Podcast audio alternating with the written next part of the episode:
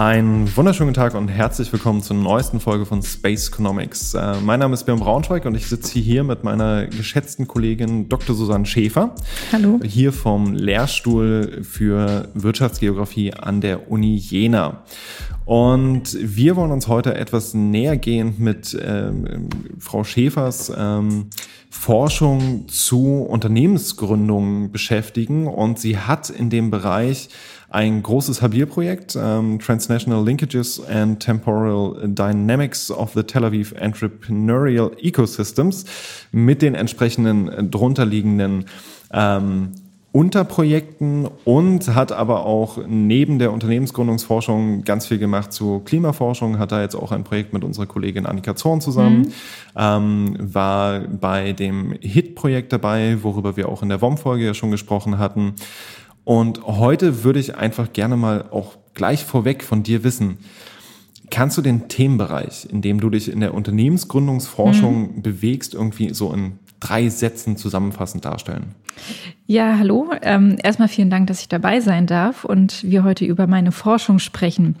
Wenn man über Unternehmensgründungen spricht, dann ist das ein sehr, sehr großer Bereich. Also selbst wenn ein Arzt oder eine Ärztin eine Praxis eröffnet, ist es eine Unternehmensgründung. Ähm, aber ähm, das ist sozusagen ein sehr großer Bereich, den man sich ähm, anschauen kann. Ich interessiere mich besonders für innovative Gründungen. Ähm, also Gründungen, die damit verbunden sind, dass sie ein innovatives Produkt oder eine innovative Dienstleistung auf den Markt bringen. Ähm, und ähm, ich interessiere mich ganz besonders für Gründerinnen und Gründer, die äh, Gründerinnen und Gründer, die eine Migrationsgeschichte haben. Einfach deshalb, weil diese Gründergruppe besondere Kompetenzen und Fähigkeiten hat und auch einen besonderen Beitrag zur regionalen Entwicklung leisten kann. Mhm, das heißt also, da ist dann eher dein Themenschwerpunkt, ähm, also wirklich dieses Transnational Linkages, äh, was ja auch im, im Titel schon deutlich wird. Genau, genau. Also man geht davon aus, dass Migrantinnen und Migranten, wenn sie ähm, von sozusagen einer Region in eine andere migrieren, dass sie nicht einfach die Verbindungen kappen, sondern dass sie die Verbindungen, das können private, das können berufliche Netzwerke sein, dass sie die weiterhin aufrechterhalten. Und im Zuge der Digitalisierung wird es auch immer einfacher über E-Mail, über Telefon, es wird kostengünstiger.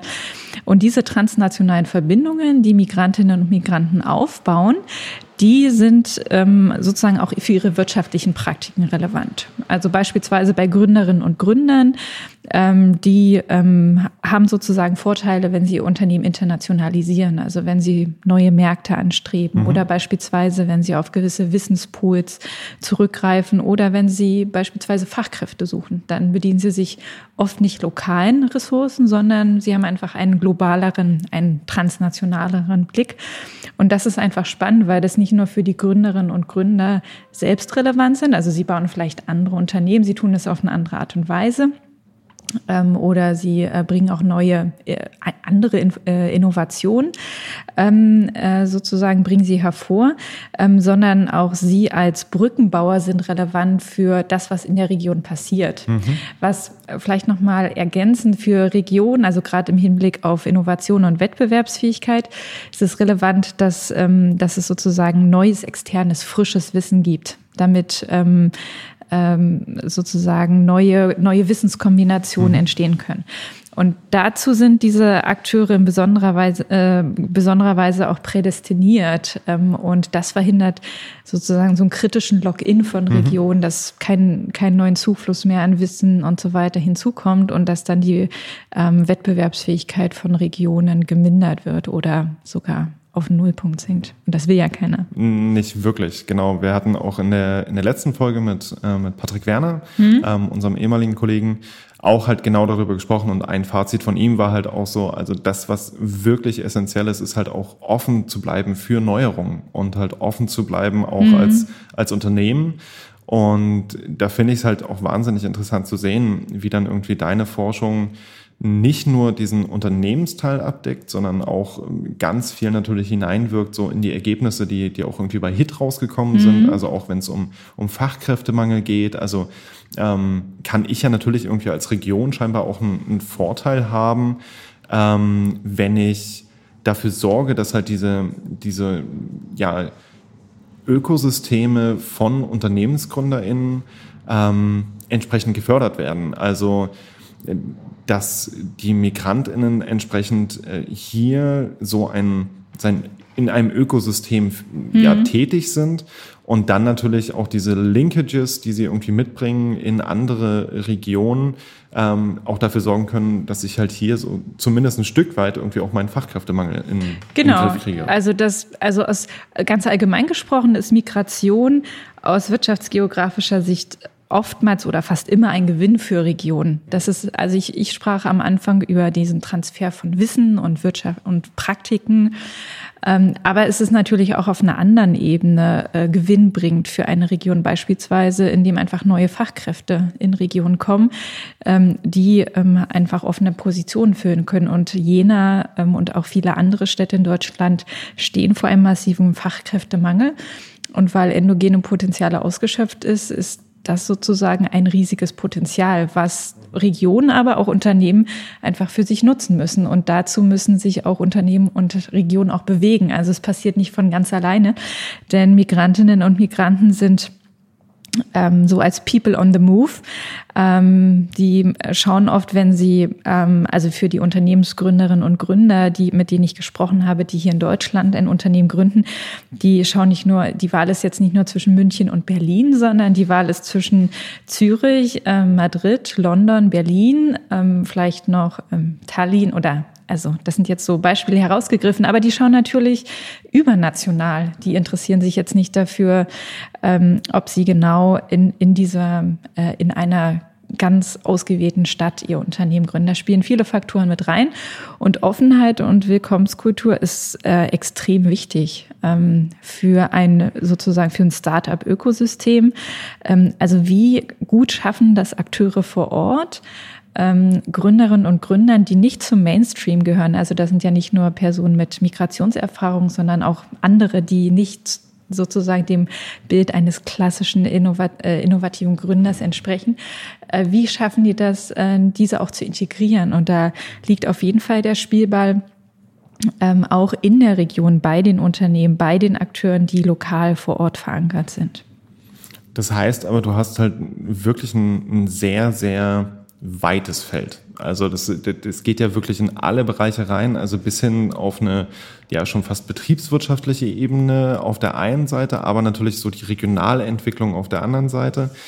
Wenn du, wenn du jetzt in diesem ganzen Unternehmensgründungs-, äh, Startup, ähm, Hightech, Cluster, Forschung ähm, einen Schwerpunkt setzen müsstest, ähm, mhm wo würdest du sagen, was sind, was sind so für dich die interessantesten Aspekte?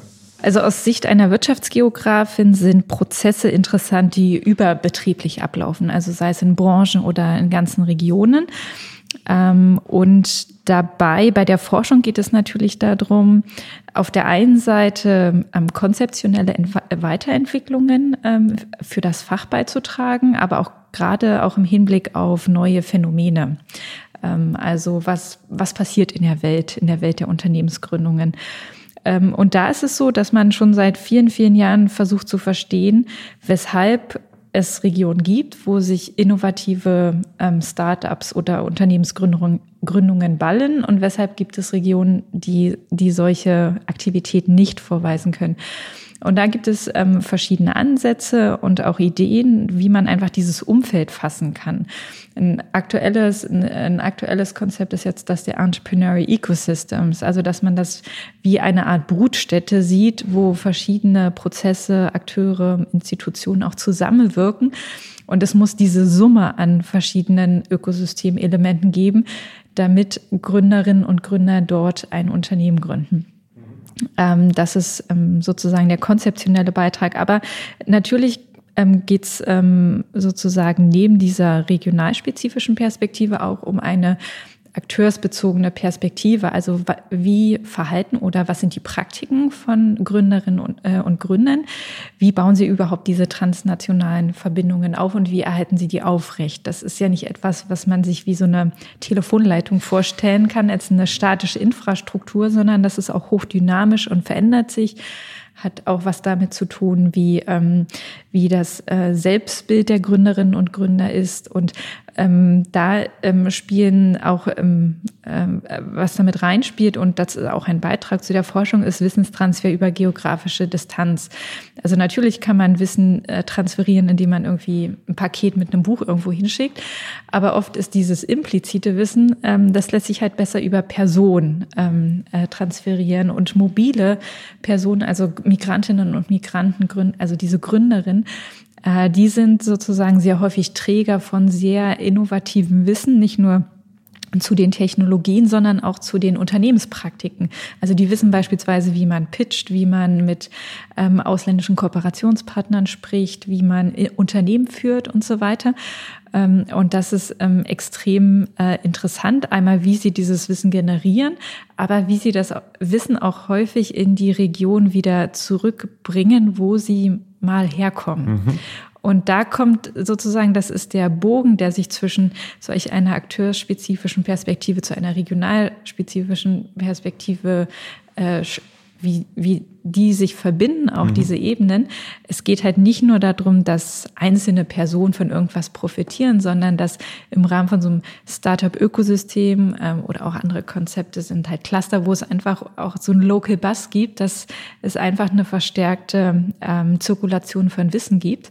Und man kann das auch wirklich beobachten, dass äh, bestimmte Gruppen von Gründerinnen und Gründern Wissen aus dem Silicon Valley mit zurückbringen, beispielsweise nach Tel Aviv, und dann einfach bekannt ist, wie man bestimmte Dinge zu tun hat.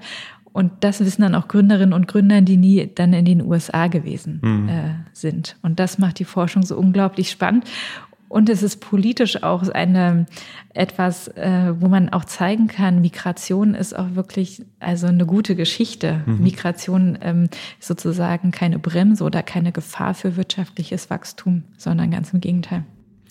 Sehr schön. Und du hattest jetzt auch schon äh, Tel Aviv angesprochen. Ähm, warum der Fokus auf Israel in deiner Forschung?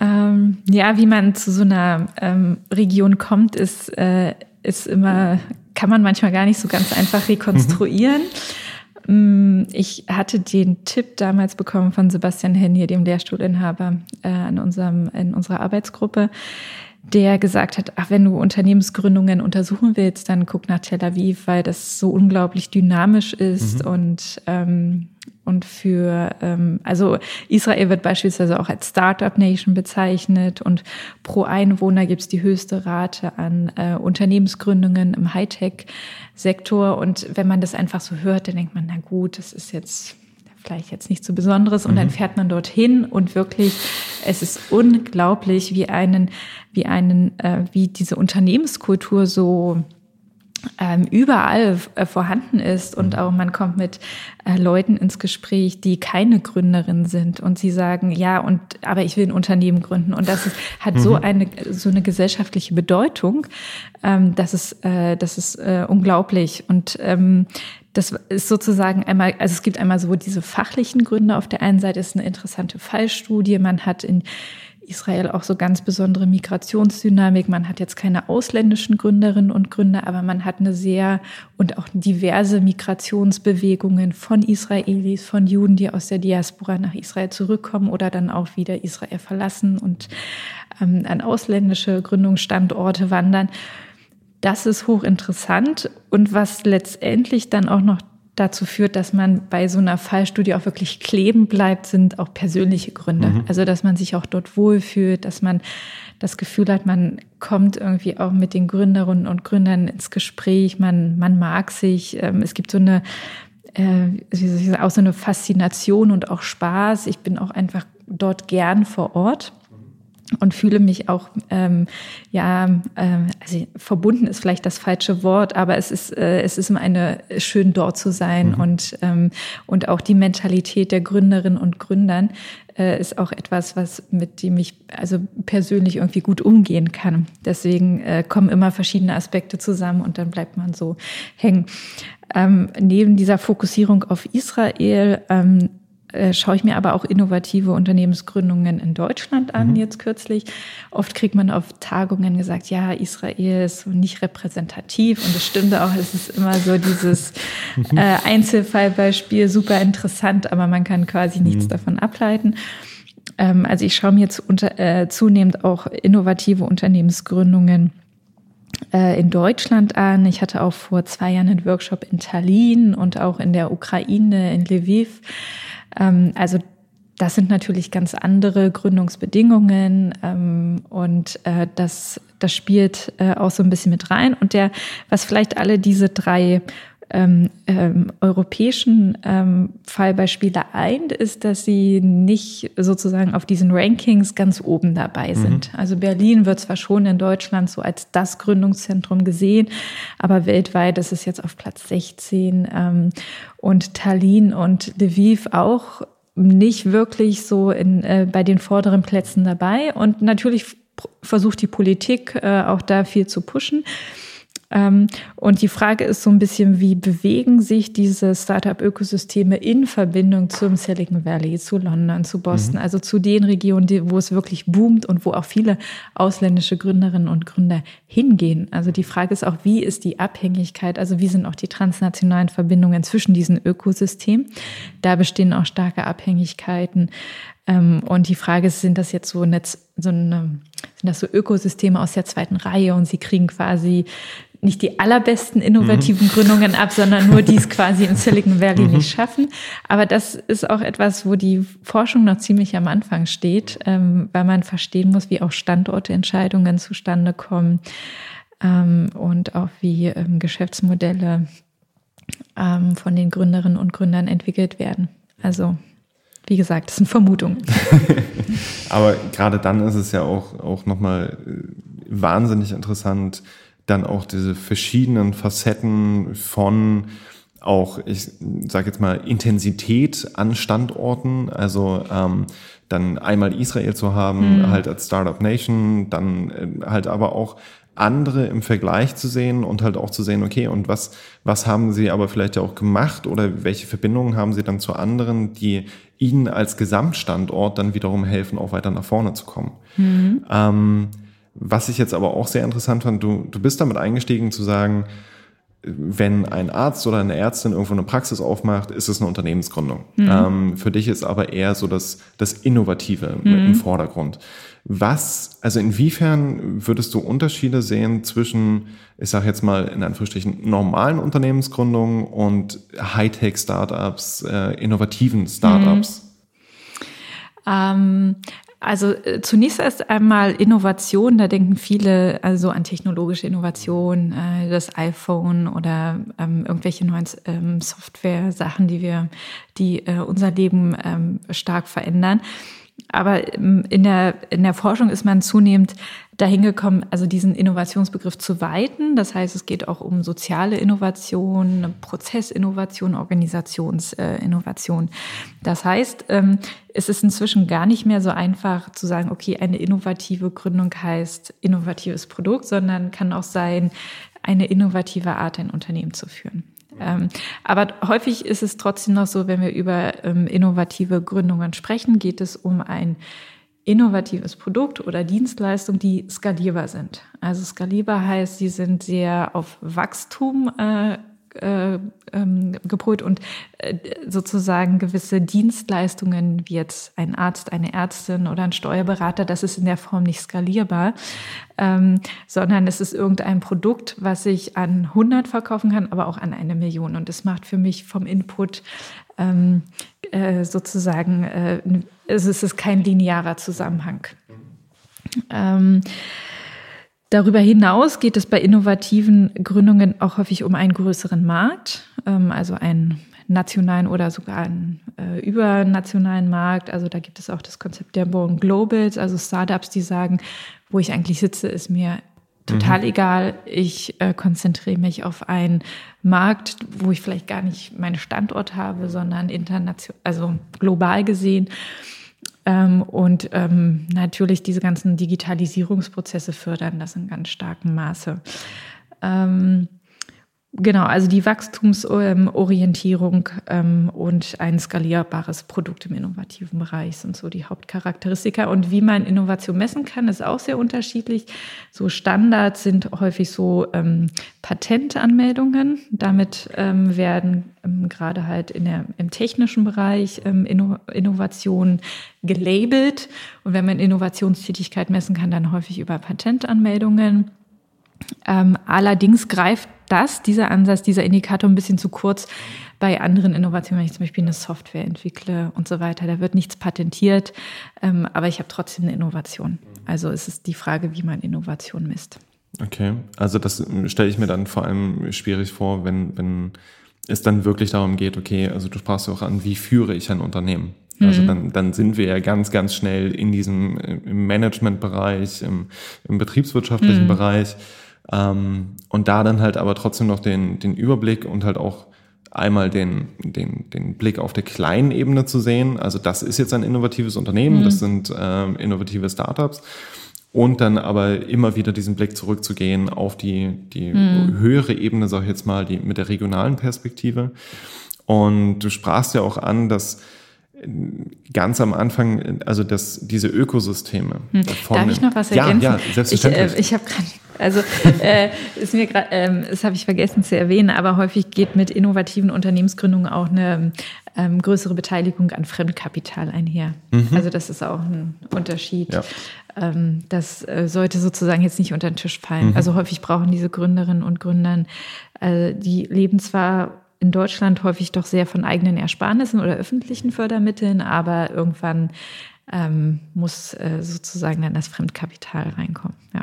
Das wollte ich noch ergänzen. Sehr schön. Aber das, das passt auch sehr, sehr gut, weil ähm, du sprachst am Anfang davon, dass halt bestimmte, ähm, dass ein Ökosystem dadurch gekennzeichnet ist, äh, dass halt eigentlich alle Komponenten, die zu einem Ökosystem gehören, mhm. auch vorhanden sein müssen. Ähm, und da zählen dann ja zum Beispiel halt auch die, die Möglichkeiten, dann an diese Unterstützung durch Fremdkapital mhm. heranzukommen dazu. Ähm, aber was, das ist jetzt relativ einfach sichtbar. Also da ist halt relativ einfach klar, also vielleicht nicht sichtbar ähm, mhm. unbedingt, wo jetzt die Gelder herkommen, aber ähm, da ist noch, das ist noch relativ leicht verständlich, sage ich jetzt mal, dass ich halt irgendwie dann dann Fremdkapital brauche für das Wachstum und ähm, dass da auch irgendwie der Zugang aus diesem Ökosystem gegeben sein muss. Aber was sind so, so andere Unterstützungsleistungen, die in so einem Ökosystem vorhanden sind, äh, mhm. beziehungsweise vorhanden sein müssen, damit dieses Ökosystem überhaupt in der Form funktioniert? Ja, es gibt da ähm, eine Übersicht, ähm, so eine grafische Übersicht von äh, Daniel Eisenberg, der so erstmal, also er hat diese Elemente nicht erfunden, aber er hat sie sozusagen erstmal zusammengestellt und da geht es um ganz klassische Sachen wie Zugang zu Märkten, Zugang zu Netzwerken. Die Politik spielt eine wichtige Rolle. Dann ähm, die Finanzausstattung, also das äh, Vorhandensein von ähm, Investment, äh, Investments. Dann aber auch sowas wie Unternehmenskultur, also so weiche, wir würden mhm. vielleicht sagen weiche Standortfaktoren. Humankapital spielt eine Rolle. Ähm, Nähe zu ähm, Forschungs- und Universitätseinrichtungen, ähm, nicht nur als ähm, äh, als, als äh, Institution, die Fachkräfte ausbilden, sondern auch, also es gibt gerade im Innovationsbereich auch sehr viele Ausgründungen oder ähm, Gründungen, die halt über äh, die zu Forschung oder die in Bezug auf Forschung ähm, äh, entstanden sind. Also das sind so die, ähm, die wichtigsten Punkte und ähm, diese, diese Punkte kann man noch weiter untergliedern. Das macht auch Eisenberg.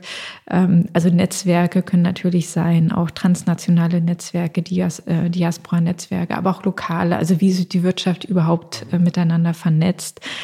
Ähm, dann die äh, Politik, ähm, was gibt es überhaupt an Unterstützung, wie wird die Wirtschaftsförderung organisiert, gibt es vielleicht Förderprogramme und so weiter. Also es gibt sozusagen so ein Schaubild äh, was Eisenberg da veröffentlicht hat und da werden diese wichtigsten Komponenten ähm, aufgelistet. Mhm.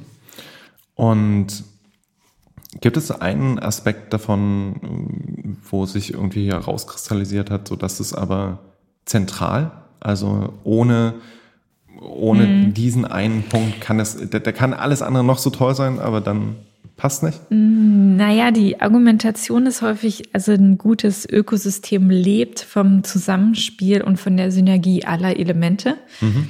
Und man kann zwar so leichte Schwächen auch ausgleichen, aber ähm, also es geht eher, also es muss sozusagen ein stimmiges Gesamtsystem sein. Ähm, und ähm, klar, also man merkt es auch bei Studien, also es gibt sozusagen kein perfektes Ökosystem. Also okay, es gibt das Silicon Valley, aber und dann ähm, äh, Gibt es andere äh, Startup-Ökosysteme? Obwohl, äh, ich meine, Silicon Valley hat auch ähm, sozusagen, äh, äh, das ist auch kein perfektes äh, Ökosystem für Gründerinnen und Gründer. Aber was ich sagen will, also es gibt ähm, sozusagen gemessen an diesem Konzept, gibt es, gibt es sozusagen, hat jedes Ökosystem Schwächen oder ähm, gewisse Punkte, wo es Nachholbedarf hat. Ähm, und die Frage ist dann, wie ein, wie die Region, also Regionalakteure, aber auch wie Gründerinnen und Gründer das kompensieren können. Mhm. Und das können ähm, einige Gründerinnen und Gründer, die machen das, weil sie sich auf individuelle Ressourcen beziehen. Also sie haben Eigenkapital oder sie haben persönliche Netzwerke. Aber es ist natürlich auch gut, wenn Vertreterinnen und Vertreter, also so zentrale so, äh, Akteure in so einem Ökosystem erkennen, ah, okay, hier haben wir einen Mangel und hier müssen wir das aktiv angehen, damit unsere Region attraktiv wird für Gründerinnen und Gründer. Und das macht es natürlich sozusagen viel besser, wenn das gebündelt und effektiv abläuft. Und um aber all, all diese Aspekte zu, zu untersuchen, ähm, hast du ja jetzt äh, vor kurzem auch ein, noch ein weiteres Projekt in diesem Großprojekt gestartet oder so, so ein kleines Projekt zumindest. Ähm, und setzt dort auch so ein Stück weit auf, ähm, ich sage jetzt mal, neue Erhebungsmethoden. Also was, was? Ja, ja. Äh, also das jetzt als neues Projekt zu betiteln, ist vielleicht äh, ein bisschen zu den Sternen gegriffen. Die Idee, also es gibt ähm, folgendes Problem mit der äh, Covid-19. Ähm, Pandemie ist es so, dass sie für, äh, für alle möglichen Wirtschaftsbereiche und auch für innovative Gründungen natürlich massive Auswirkungen haben wird. Und in der Forschung fragen wir uns natürlich, okay, und was ist der Effekt? Und da gibt es zwei unterschiedliche ähm, Ansätze, äh, wie man sozusagen zu Daten kommt. Das einmal sind diese Sekundärstatistiken, ähm, äh, sekundärstatistischen Daten, ähm, einfach Gründerpanels, ähm, äh, Daten aus, äh, aus verschiedenen Monitoren. Also mhm. es gibt sozusagen schon Ansätze, wo man über große Datensätze versucht, Gründungsaktivitäten in Deutschland und auch in anderen Ländern zu erheben. Der Nachteil von diesen Ansätzen ist häufig, man muss ein Jahr warten oder zwei Jahre warten, bis überhaupt Daten da sind. Ähm, und ähm, gerade für Wissenschaftlerinnen und Wissenschaftler, die sagen, jetzt aber wir wollen was machen, ist mhm. das natürlich ein langer Zeitraum und man sucht sich alternative Quellen. Ein anderer Ansatz ist es, ähm, direkt zu den Gründerinnen und Gründern äh, zu gehen und zu sagen, ja, und wie geht's euch? Was macht ihr? Was sind die Probleme? Und so weiter. Und ich habe jetzt zwischen März und Juli auch Interviews geführt mit Gründerinnen und Gründern in Deutschland zu, und ähm, es war ein anderes Thema, aber die Frage kam auch auf, und wie geht es Ihrem Unternehmen jetzt in, in dieser Zeit und, und was erwarten Sie für die nächsten Monate? Und fast alle Gründerinnen und Gründer sagen, keine Ahnung, frag mich in sechs Monaten nochmal. ähm, also sie haben gewisse Vermutungen mhm. und es gibt einfach, ein, also es, man kann schon allgemeine Trends sagen. Es gibt einfach ein großes Loch an Finanzierung, es gibt einen Rückgang von Wagniskapital, was äh, die Gründungstätigkeit auf jeden Fall minimieren wird. Aber ähm, man ist so ein bisschen im Ungewissen. Und da muss man sich natürlich Alternativen überlegen, wie man trotzdem substanzielle Aussagen zu Gründungsaktivitäten in der Zeit von Covid-19 äh, äh, tätigen kann. Also wie man diese Aussagen tätigen kann. Und ähm, die ähm, sozusagen dieser Lockdown und dass man weniger reist und so weiter hat in der Hightech Branche ähm, oft dazu, also hat so ein bisschen dazu geführt, dass ähm, sehr viele Veranstaltungen, dass sehr viel Zirkulation von Wissen digitalisiert und ausgelagert wird. Also beispielsweise sind das sind Podcasts, Webinare oder Exhibitions, ist jetzt alles plötzlich online. Ähm, was früher irgendwie lokal lief. Und das, da kann man sich natürlich auch als Forscherinnen und Forscher, die jetzt nicht in so einem klassischen Gründungssystem aktiv ist, sich zuschalten äh, und ähm, kann das einfach verfolgen, kann das äh, datenmäßig aufnehmen und systematisch aufbereiten. ähm, das ist sozusagen so eine, das ist die grundsätzliche Idee, ob da jetzt ein richtiges Projekt draus wird und ähm, ob das, ob die Daten generiert werden können, ähm, die ich mir erhoffe, das bleibt noch auszu, ähm, äh, bleibt noch abzuwarten. Aber wichtig ist einfach in der also die, die Neugier erfordert oft, dass man vielleicht innovative Ansätze wählt und zu guckt, wie man vielleicht an Daten kommt, die vielleicht bisher nicht verfügbar waren. Und das ist sozusagen eine Möglichkeit. Also da dann auch einfach auszunutzen, ähm, das, was wir jetzt in, in anderen Bereichen auch gesehen haben, als zum Teil auch wahnsinnigen Nachteil, ähm, weil natürlich, also wenn, wenn Messen oder auch mhm. äh, dann, dann solche Treffen, Workshops dann irgendwie online stattfinden, ja, das, das konkrete Wissen, was vermittelt werden soll, wird natürlich weiter vermittelt. Mhm. Aber das, äh, und das hattest du ja auch angesprochen, also so dieser, dann der temporäre, in Anführungsstrichen, Local Bus, der dann äh, auf so einer Messe stattfindet, der findet ja in dem Moment mm. dann eben nicht statt. So, also na klar, ich kann halt ja. irgendwie so nebenher so irgendwie ein bisschen, ich kann ein bisschen äh, chatten, irgendwie, ähm, kann auch vielleicht mich dort verabreden. Ähm, äh, ey, habt ihr schon lange nicht mehr gesehen, lass uns doch nochmal wieder reden. Aber so, so ganz ersetzen kann es das ja nicht ganz. Also was würdest du einschätzen, vor allem wenn es dann um so, so Netzwerke geht ähm, und dieses, das Netzwerken auch äh, von den Startups, ähm, du hast schon gesagt, das wird es wahrscheinlich so ein bisschen reduzieren, aber wird der, wird der Impact dieses mhm. auf, auf das implizite Wissen, was dort übertragen wird, deutlich spürbar sein? Ja, ähm, also es, das sind jetzt Mutmaßungen. Mhm. Ich, hab, ich habe das jetzt nicht systematisch äh, mhm. untersucht. Ähm, also ich glaube, einmal haben wir durch Covid-19 eine ähm, sehr starke Einschränkung der Mobilität von Migrantinnen und Migranten und natürlich auch eine ähm, starke Einschränkung des öffentlichen Lebens. Mhm. Ähm, und damit werden ähm, sozusagen Netzwerkveranstaltungen, Treffen doch äh, massiv zurückgefahren und der Local Bass, also dieses lokale Rauschen,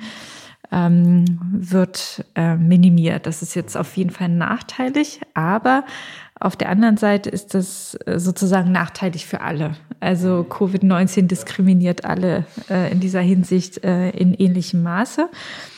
Ähm, und äh, das ist sozusagen etwas, was jetzt zurückgefahren wird. Also es gibt dieses, also Treff in, in kleineren Gruppen oder persönliche, persönlichen Austausch ist trotzdem noch möglich. Also es gibt sozusagen das, was so ein Ökosystem ausmacht, ist jetzt nicht komplett ähm, lahmgelegt. Also ich brauche einen Kontakt XY und rufe jemanden an, der diesen Kontakt kennt und so weiter. Das ist trotzdem noch möglich. Aber diese ähm, auf lange Sicht ähm, kann über so einen fehlenden äh, Local Bus auch nicht Vertrauen aufgebaut werden durch diese Treffen. Und das ist sehr essentiell für das Zustandekommen von Geschäftsbeziehungen. Ähm, und damit ähm, sozusagen bleibt abzuwarten, wie es, wie es äh, die, die Unternehmensgründung allgemein trifft. Aber es ist doch davon auszugehen, dass es einen sehr starken äh, Einbruch an Gründungsaktivität geben wird oder auch eine erhöhte Rate von ähm, ähm, Unternehmensschließungen. Mhm. Und du hattest ja auch schon jetzt auch, auch mehrfach schon angesprochen, einfach auch die Rolle der Politik mhm. an der Stelle. Und ich meine, die gesamte Debatte um, um Startups, die gesamte Debatte auch um ähm, ja, wie sind sie zu fördern? Wie schaffen wir es halt irgendwie mehr, mehr Unternehmensgründung, mehr innovative Unternehmensgründung mhm. zu, zu schaffen? Ist ja einmal eine politische, aber auch eine gesellschaftliche. Mhm. Und du bewegst dich jetzt an einem, an einem sehr, ich sage jetzt mal, sehr, sehr neuen Feld auch an vielen Stellen. Ähm, wo würdest du denn sagen, so in dieser ganzen Start-up-Debatte, mhm. so, da ist auch eigentlich egal welcher Punkt, aber wo würdest du dort sagen, leistest du quasi so, so auch einen tatsächlich anwendbaren, relevanten Beitrag? Hm, das ist interessant. Ähm, die, also mein Wunsch ist es, dass ähm, also ich spreche jetzt nicht von Migrantinnen und mhm. Migranten, sondern meine Person mit Migrationserfahrung, mhm. Ähm, dass die, mm, das ist mein Wunsch, dass die für äh, die Wirtschaft nicht als Belastung gesehen werden, sondern als Person, die etwas mitbringen, die Kompetenzen und Assets haben, die sozusagen, an denen wir Interesse haben. Mm, und damit auch zu einer, also das wäre mein Wunsch, dass meine Forschung dazu beitragen kann, dass sich Gesellschaft gegenüber Migrantinnen und Migranten öffnet, dass es, äh, dass wir offener werden, auch für diese Personen und auch neugierig sind, ähm, einfach ähm, auch diese neuen, ähm, ja, diese, dieses Wissen, diese Kompetenzen auch zu integrieren. Hm. ja, also ich begegne auch, auch die Start-up-Szene. Ähm, man denkt immer, das ist alles so offen und ähm, äh, das ist sozusagen ähm, Diskriminierung und Rassismus ist da kein Problem. Aber auch da begegnen einem äh, ja auch mal wieder Beispiele, wo man denkt, oh, okay, also anscheinend sind wir doch noch nicht so weit. Ähm, und äh, das äh, wäre einfach mein Wunsch, dass ich dazu beitragen kann. Also dass Migration als etwas Normales und auch als etwas Positives gesehen wird. Also das heißt, trotz des scheinbaren Fokus auf Unternehmen liegt der Fokus dann eigentlich nachher dann doch wieder auf Personen. Genau, also das ist, ich als qualitativ Forschende bin ich eher an Personen als an Zahlen interessiert und ja klar, dann landet man immer natürlich bei Personen, ja. Sehr schön. Gibt es äh, so abschließend noch irgendwelche Aspekte, wo du sagst, so das wäre eigentlich mega interessant für mich noch gewesen, da noch drüber zu reden, aber äh, die Frage hast du mir gerade leider nicht gestellt? Mhm, ich glaube nicht. Also ich glaube, wir haben alles abgehandelt. Ja, dann äh, sehr schön. Dann herzlichen Dank. Ähm, wir werden uns demnächst auch bald wiedersehen. Ähm, du hattest ja auch ein Netzwerk, du hast ein Buch herausgegeben zu sozialen Praktiken und äh, vor allem, was uns natürlich auch dabei interessiert, sozialen Praktiken und dem Zusammenhang mit Wirtschaftsgeografie. Ähm, also auch wieder die Frage von der, von der Beziehung, von der scheinbar kalten, zahlenbasierten, wirtschaftsaffinen Geografie und dann irgendwie dem sozialen Aspekt dabei und dem ähm, dem Personenbezug. Und da werden wir eine, eine wundervolle Folge drüber haben, demnächst hier bei mhm. Space Economics. Und ansonsten an der Stelle, Susanne, vielen Dank, dass du da ich warst. Ich danke auch. Und dann ähm, bleibt mir noch zu sagen, dass selbstverständlich auch wir als Lehrstuhl für Wirtschaftsgeografie weiterhin für, für euch und Sie erreichbar sind. Einfach mal unter Twitter oder Instagram unter Video-Jena vorbeischauen oder aber auch auf unserer Homepage unter www.vigeo.uni-jena.de. Und ansonsten haben wir wieder was gelernt für heute. Recht herzlichen Dank für die Aufmerksamkeit und bis zum nächsten Mal. Tschüss. Tschüss.